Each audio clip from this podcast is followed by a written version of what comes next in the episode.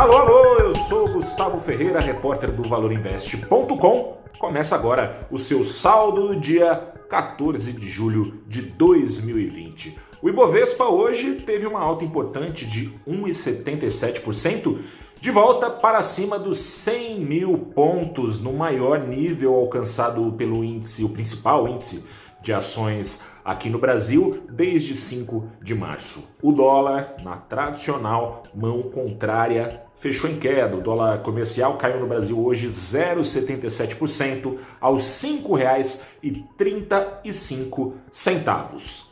Agora, como sempre, você vai saber como foi construído esse resultado. A pandemia continuou pintando o pano de fundo de todos os mercados do mundo. No Brasil não foi diferente, mas as tintas usadas foram diferentes. Na Ásia e na Europa, tintas vermelhas. Na Ásia vieram baixas com Singapura entrando em recessão técnica. Recessão técnica acontece quando dois trimestres consecutivos apresentam encolhimento de uma economia. Na Europa, a economia britânica, depois de encolher mais de 20% em abril, teve uma reação bem aquém do que se poderia imaginar é, do Reino Unido em outros tempos. Cresceu só 1,8%, trazendo decepção. Teve também peso importante nessas perdas, as perdas ontem registradas em Nova York, acompanhadas aqui no Brasil. Veio é, no fim do dia, já estava o mundo todo com a cautela ligada aí por causa da escalada da Covid-19 nos Estados Unidos. Veio o fechamento da Califórnia para bares, restaurantes,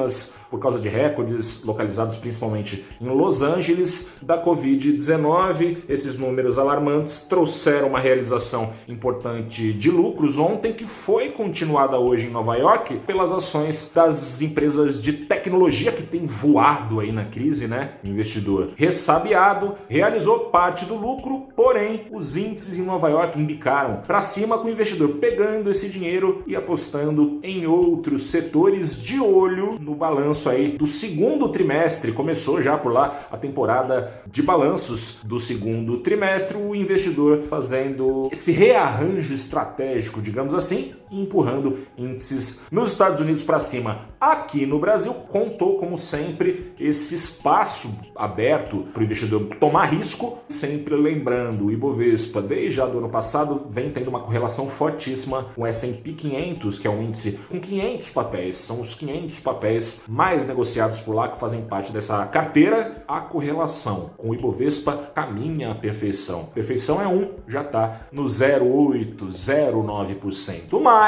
na prática, quem deu esse empurrão para cima mesmo no Ibovespa foram as ações da Vale que hoje fecharam na máxima histórica nominal de fechamento. As ações da Vale hoje lideraram a sessão com mais de 7% de alta e fecharam, veja só, na casa dos 61 reais. É o papel também com a maior participação na carteira do Ibovespa, de 75 papéis. Só essa ação representa 10% do Ibovespa. Se ela dispara, o Ibovespa tende a ir atrás. Se a segunda empresa com maior participação sobe bem também, como foi o caso hoje com as ações da Petrobras subindo mais de 3%, aí o jogo fica fácil para o principal índice de ações aqui do Brasil. Bancos subiram também, ajudando nessa trajetória, devolvendo partes das perdas, várias perdas acumuladas nesse ano. O Bradesco, por exemplo, as ações preferenciais do Bradesco, aquelas ações que dão preferência para o investidor na fila para receber dividendos, subiram hoje, mas o banco Bradesco ainda tem uma queda no ano acumulada de mais de 31%.